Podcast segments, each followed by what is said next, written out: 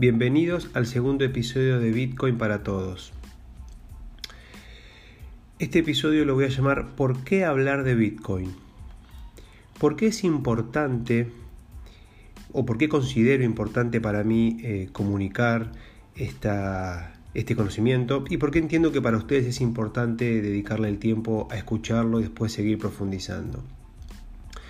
Antes de, meterme de lleno con, la importancia de Bitcoin como tecnología, voy a hacer un pequeño raconto como para ubicarnos en qué contexto tecnológico se desarrolla Bitcoin.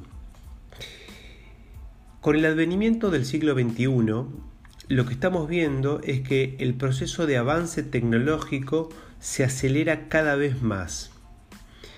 Es decir, el cambio tecnológico es cada vez más rápido. Yo recuerdo escuchar esto desde, desde la universidad, ya por el 1995, 96, 97, que hablaban del cambio tecnológico y su aceleración. Pero la verdad, lo que, lo que he visto en los últimos 10 años, eh, no lo he visto en el resto de mi, de mi corta vida, de no más de 42 años de vida.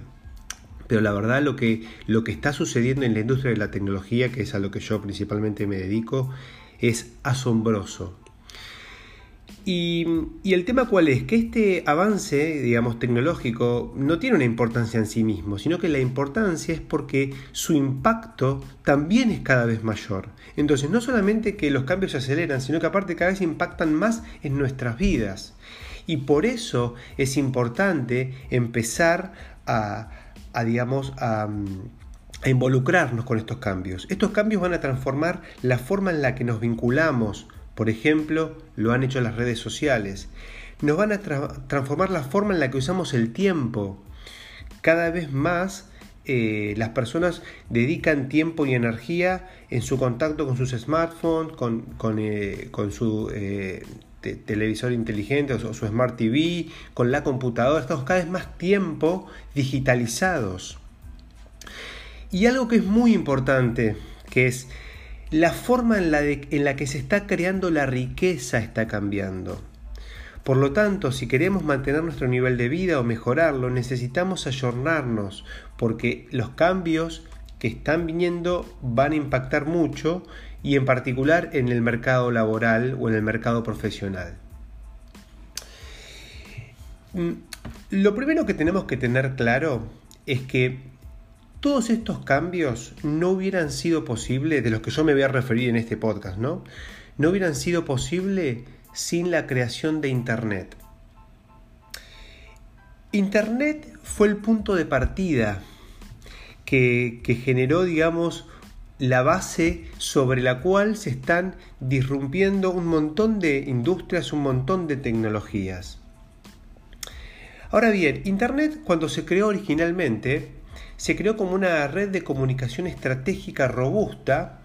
Eh, esto se hizo, lo, desarrolló el Pentágono eh, en los Estados Unidos con el objetivo de que ante un ataque de, de en ese momento la Unión Soviética, no hubiese un punto de ataque que pudiera inhabilitar la comunicación del país. Entonces lo que ellos hicieron fue generar una red de comunicación descentralizada. Eh, es decir, que Internet, digamos, es un subproducto de la Guerra Fría y de la paranoia americana. Fíjense cómo son las cosas. Esa Internet, digamos, que se creó, eh, luego con, la caída del muro de Berlín y con el, fin, digamos, de, la Guerra Fría, eh, a ver, en ese momento no, se llamaba Internet, ¿no? Está claro, digamos, pero esta interconexión de nodos descentralizadas después se, empezó a utilizar en el ámbito académico eh, y de investigación científica.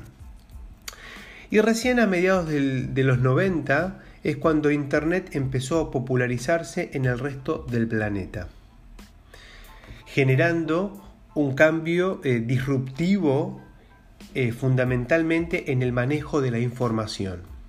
Internet se dice que democratizó la información. Hasta no, no hace mucho, digamos, eh, la realidad es que la información, el acceso a la información estaba restringido.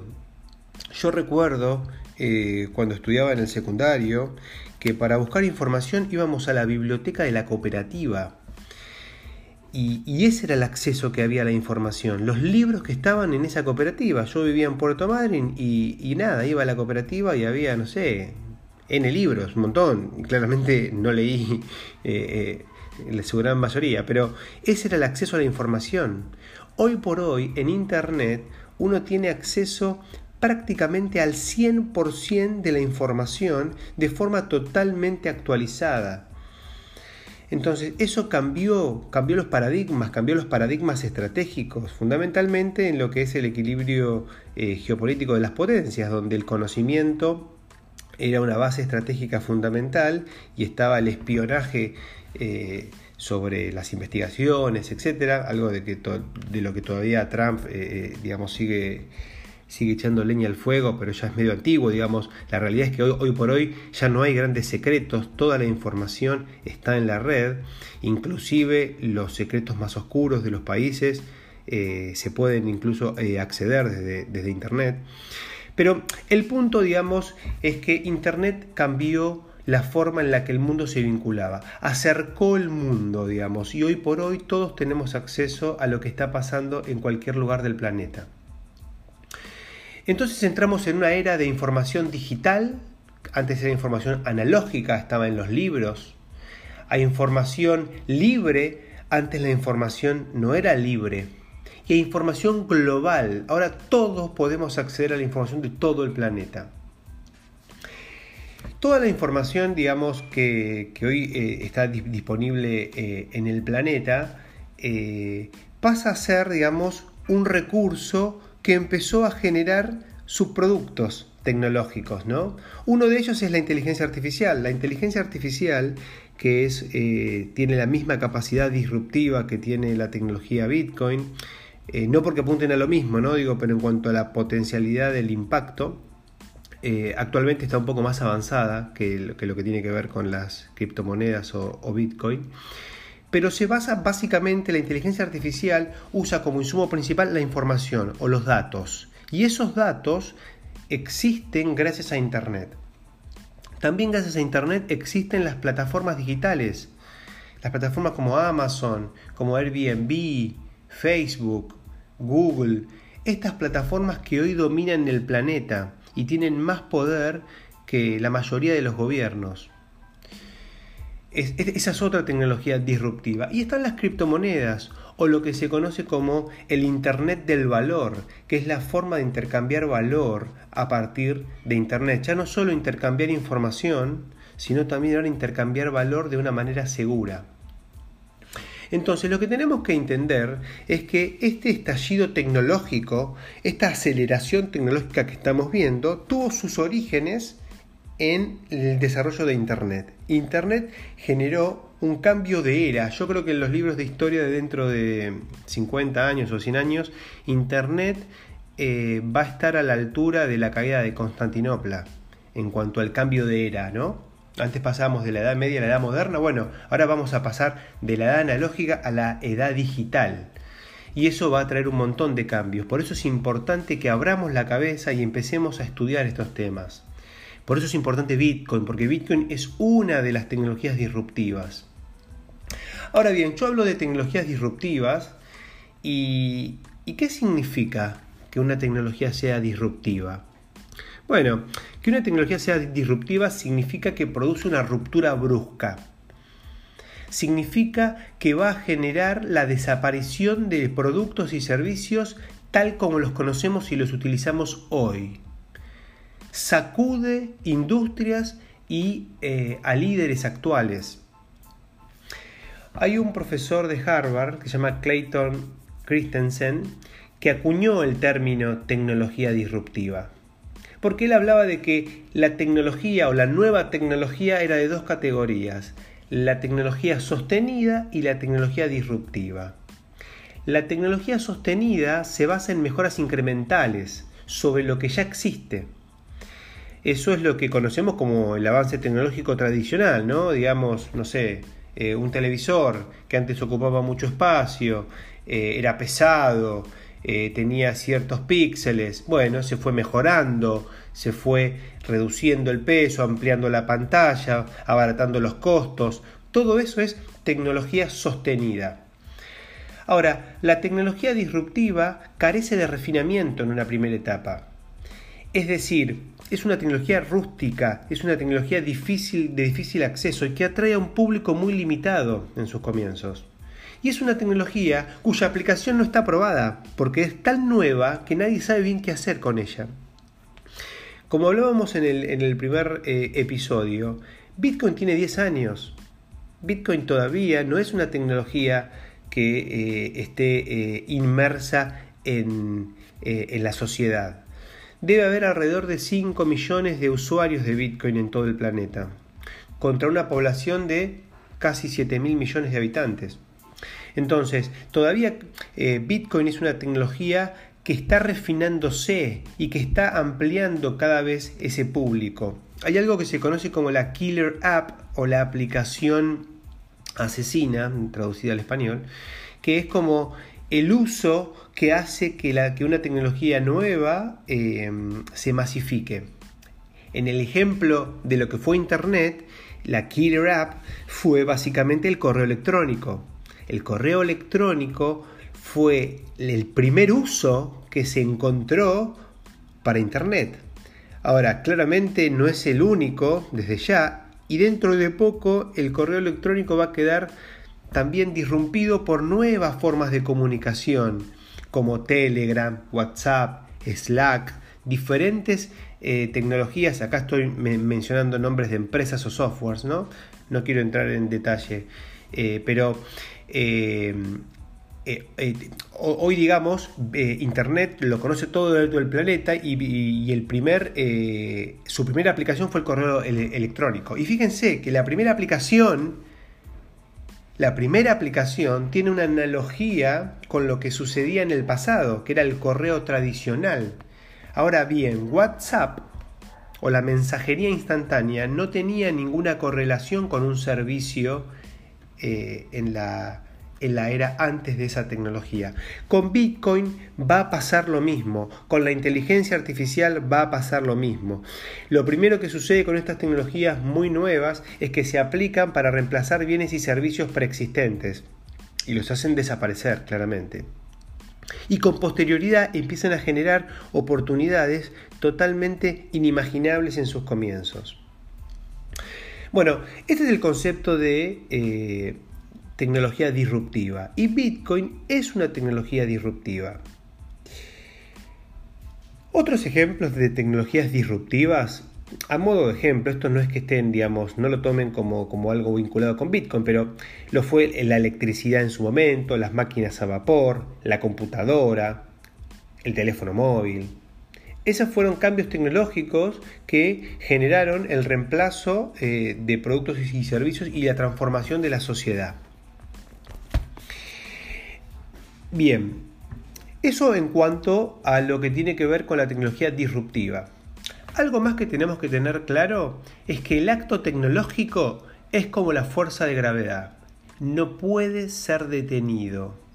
Esto lo que nos obliga es adaptarnos Acá no hay posibilidad de no adaptarse a esto.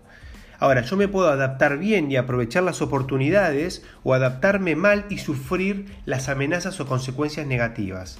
Entonces yo lo que les pido es que tomen conciencia de estos cambios y se empiecen a vincular. Y no lo digo desde un punto de vista técnico, es decir, yo no soy programador, Digamos, los programadores son los que hoy están en la cresta de la ola, porque todos estos cambios requieren de su expertise. Por eso los puestos de ingeniería, e ingeniería, eh, fundamentalmente ingeniería, informática, son los puestos, digamos que son los obreros del futuro, son los actuales eh, maestros mayores de obra, eh, son los actuales albañiles, digo, para hacer la analogía con con la industria de la construcción. ¿no? Ahora, yo, por ejemplo, licenciado en administración, eh, puedo manejar un negocio que se basa en tecnología sin ser tecnólogo. O ustedes como comerciantes pueden usar el social seller, las redes sociales, es decir, usar la tecnología para vender y así, pero cada uno de nosotros tiene que retransformar su perfil para ayornarse a estas tecnologías. Y la Argentina en general tiene que hacerlo, ¿no? Y Latinoamérica en general tiene que hacerlo. Y puede hacerlo. Y lo bueno de, de todo esto es que el cambio disruptivo es como un barajar y dar de nuevo. Las mejoras marginales, hacer un catch-up de riqueza o de estándar de vida con mejoras marginales es difícil cuando un país te saca 50 años de ventaja. Ahora, con tecnologías disruptivas, esos cambios ocurren de la noche a la mañana. Y cuando me refiero de la noche a la mañana, me, refiero en ciclos de 10 o 20 años donde se puede dar vuelta totalmente eh, la, la, situación. Y algo más importante es que la tecnología disruptiva lo que hace es permite a los que están muy atrasados saltearse etapas. A modo de ejemplo, eh, podemos ver el caso de África. En África no existen los teléfonos fijos. Ay, digo, pero son mínimos. ¿Por qué? Porque África, cuando adoptó la tecnología, eh, eh, digamos, de la telefonía, pasó directamente a la telefonía móvil. No tuvo que pasar por la telefonía fija que tuvimos muchos de los países del, planeta. Entonces, el catch-up tecnológico es mucho más rápido. y eso es lo, lo importante. Bien, bueno, vamos a hacer una pausa y, volvemos en un minuto.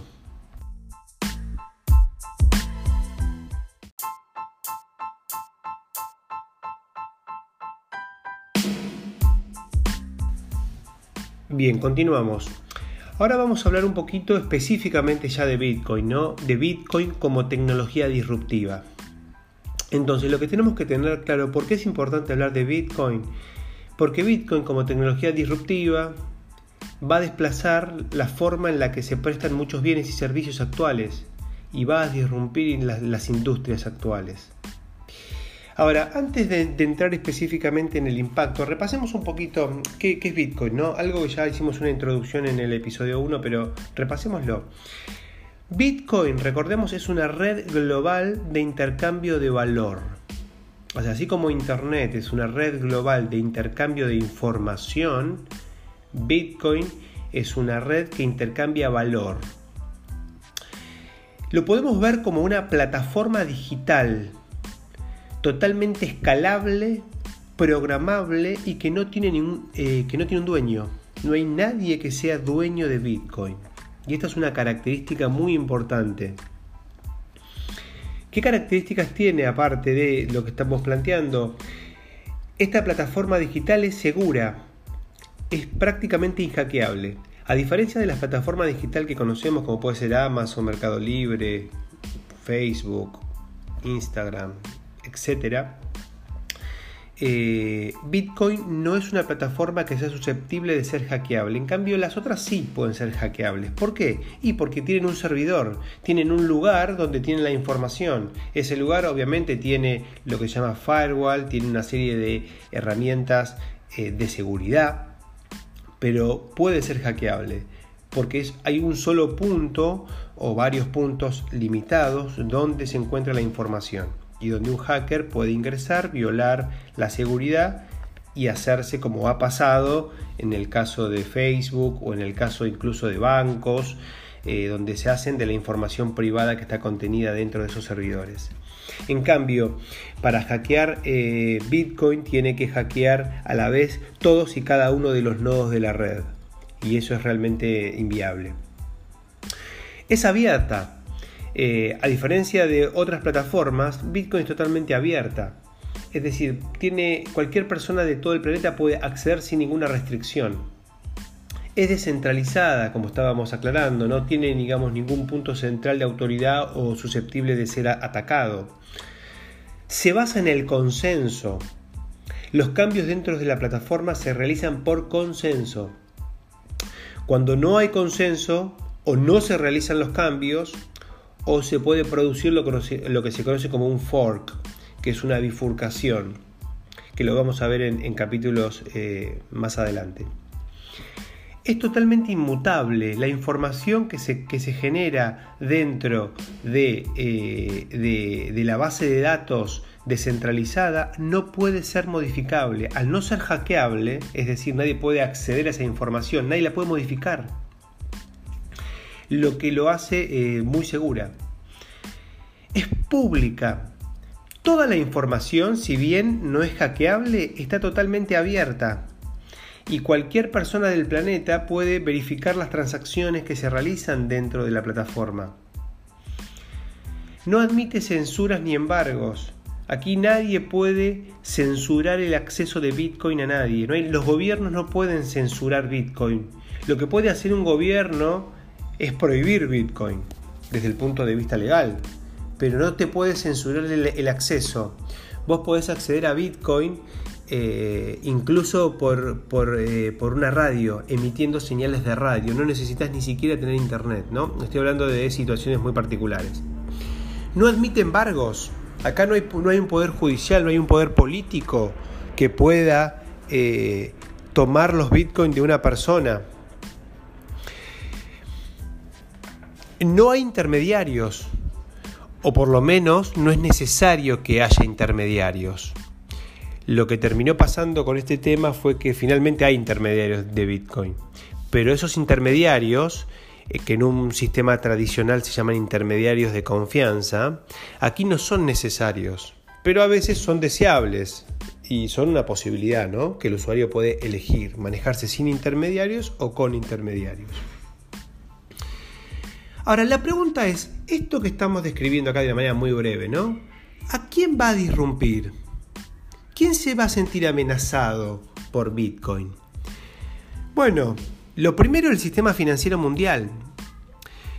El sistema financiero mundial basado en los dólares, ¿no? En el dólar. Eh, también las monedas de los países irresponsables, como, el, bueno, como en Argentina, ¿no? Eh, digamos, donde eh, la moneda no sirve como reserva de valor y uno no tiene herramientas para protegerse contra la inflación o tiene herramientas en este caso como el dólar. Pero el dólar también está susceptible a la inflación. Todas las monedas que se llaman fiat, que son monedas sin respaldo, eh, están susceptibles a la inflación. Los bancos, los servicios bancarios en particular, que son lentos y caros, y aparte de ser lentos y caros, son inaccesibles para más de un tercio de la población mundial y un 40% de las mujeres de todo el planeta no tienen acceso a sistemas bancarios. Y sí podrían tener acceso a Bitcoin simplemente teniendo un smartphone. A los gobiernos puede disrumpir. Hoy los gobiernos eh, monopolizan el dinero de curso legal y hacen un uso corrupto e irresponsable que tiene consecuencias nefastas para los eh, pueblos y ciudadanos de, de esos países. Con Bitcoin o con tecnologías de estas características se puede separar el monopolio del dinero del gobierno. Yo ya no necesito una autoridad central que gobierne mi sistema de dinero, como el Banco Central. Porque estas tecnologías eh, están descentralizadas y no necesita una autoridad central que la gestione. Se gestionan a partir del protocolo de consenso, se gestionan a partir de eh, una programación que está escrita en un código y que es aceptada por todos los participantes. Entonces, básicamente, digamos, lo primero que tenemos que entender es que el sistema financiero global es el que está más amenazado por este tipo de tecnologías. Y esto dice, bueno, pero ¿cómo, ¿cómo me juega a mí como ciudadano de a pie esto? Bueno, como ciudadano de a pie, eh, por un lado, tenemos una herramienta para protegernos de, los descontroles de los gobiernos que hoy manejan, manejan nuestros eh, nuestros eh, activos que nos permiten ahorrar. ¿En qué ahorra la gente? Bueno, la gente puede, puede, ahorrar en dólares, puede ahorrar en un plazo fijo, puede ahorrar en bonos del gobierno, puede eh, ahorrar en acciones, en diferentes instrumentos. Ahora, muchos de esos instrumentos eh, están totalmente afectados por las políticas de los gobiernos. Por ejemplo, los bonos de los gobiernos, los, los bonos de un gobierno eh, como el de Argentina, o incluso como un gobierno americano, me, voy a los bonos más seguros, eh, son instrumentos que se basan en la confianza de la gente en estos gobiernos. Y esa, esa confianza ha sido abusada por mucho tiempo. Incluso el gobierno americano ha abusado de la confianza sobre su moneda. En la última crisis eh, grande que hubo en los Estados Unidos, el gobierno americano, a partir de, ese momento a esta parte, ha generado lo que se conoce como una política flexible y, y, políticas de incremento monetario cuantitativo. Básicamente lo que hizo fue emitir plata a lo pavote.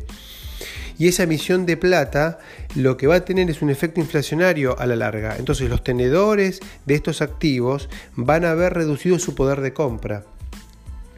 Entonces, bueno, ¿cómo me puedo proteger ante este tipo de, situaciones? Una forma de protegerme es eh, eh, colocando mis ahorros en criptomonedas cuyos protocolos de consenso estén pensados y diseñados para preservar el valor.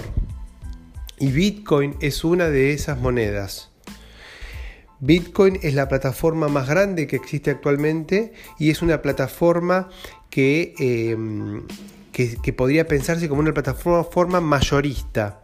Es decir, es un lugar donde eh, el dinero, eh, el, futuro sistema financiero mundial va a basarse, va a basar toda la reserva de valor en esa estructura mayorista y después se van a ir generando otras capas que van a permitir generar servicios eh, que se van a montar sobre, esos, sobre esa capa o esa infraestructura tecnológica eh, llamada Bitcoin.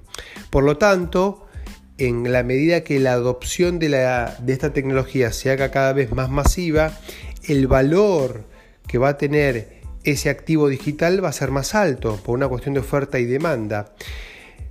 Hasta aquí no hay ninguna novedad. Eh, respecto de lo que podría pasar con el dólar. Ahora, ¿qué pasa?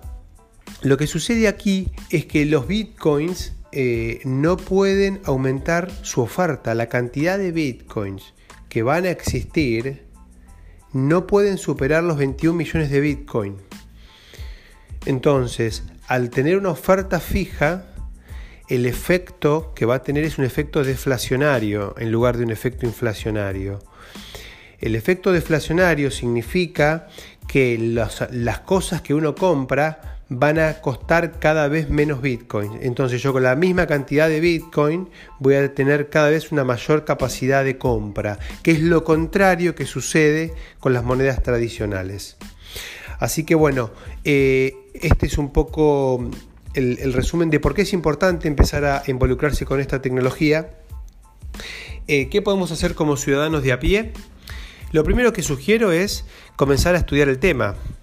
Un buen punto de partida es el libro Internet del Valor de Andreas Antonopoulos. Si le ponen un poquito de garra lo pueden encontrar gratis en internet. Y si no, eh, también hay muchos videos de Andreas Antonopoulos, que es muy claro. Eh, muchos están en inglés, eso es verdad. Algunos tienen subtítulos eh, que explican de una manera mucho más clara eh, y mucho más robusta eh, por qué es importante Bitcoin y cuáles son los alcances de, y, futuros impactos.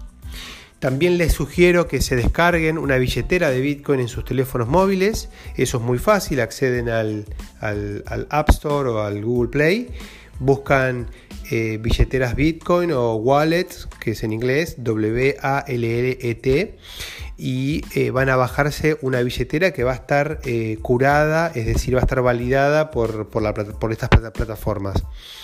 Eh, o sea que van a poder descargársela con, tranquilidad de que no va a ser una, que, no va a ser un fraude.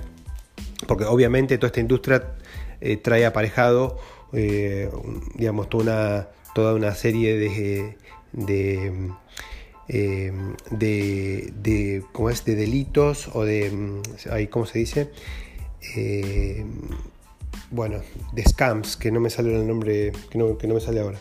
Pero lo concreto es que eh, si ustedes usan, un, ustedes usan una billetera descargada desde el teléfono móvil, eh, va a ser mucho más segura que si la descargan desde una laptop o desde una computadora. Así que les sugiero que se descarguen la, la billetera desde un teléfono móvil. Y también les sugiero que tengan una primera experiencia con muy poquita plata. Con 100 pesos, con 500 pesos, con, dos mangos uno puede tener una primera experiencia, hacer una primera operación de compra eh, que esto lo voy a explicar más en otro eh, episodio, pero para el que se da un poquito de maña, digamos, con la descarga de la billetera, ahí van a tener unas opciones, se puede comprar con tarjeta de crédito o se pueden comprar de, otras maneras. También lo que les sugiero es que no se sientan apabullados por más de los 200 perdón, de los 2.000 proyectos de criptomonedas que hoy existen. La verdad que es abrumador el nivel de información que hay. Les sugiero que en una primera etapa, digamos, traten de no de no, de no desviarse fundamentalmente de Bitcoin. ¿Y por qué Bitcoin? Básicamente porque fue la primera moneda, es la plataforma que está más desarrollada y también es una de las más simples, así que por ahí es un buen punto de, partida. Así que bueno, eh, esto es todo y nos vemos en el próximo episodio de Bitcoin para Todos. Gracias.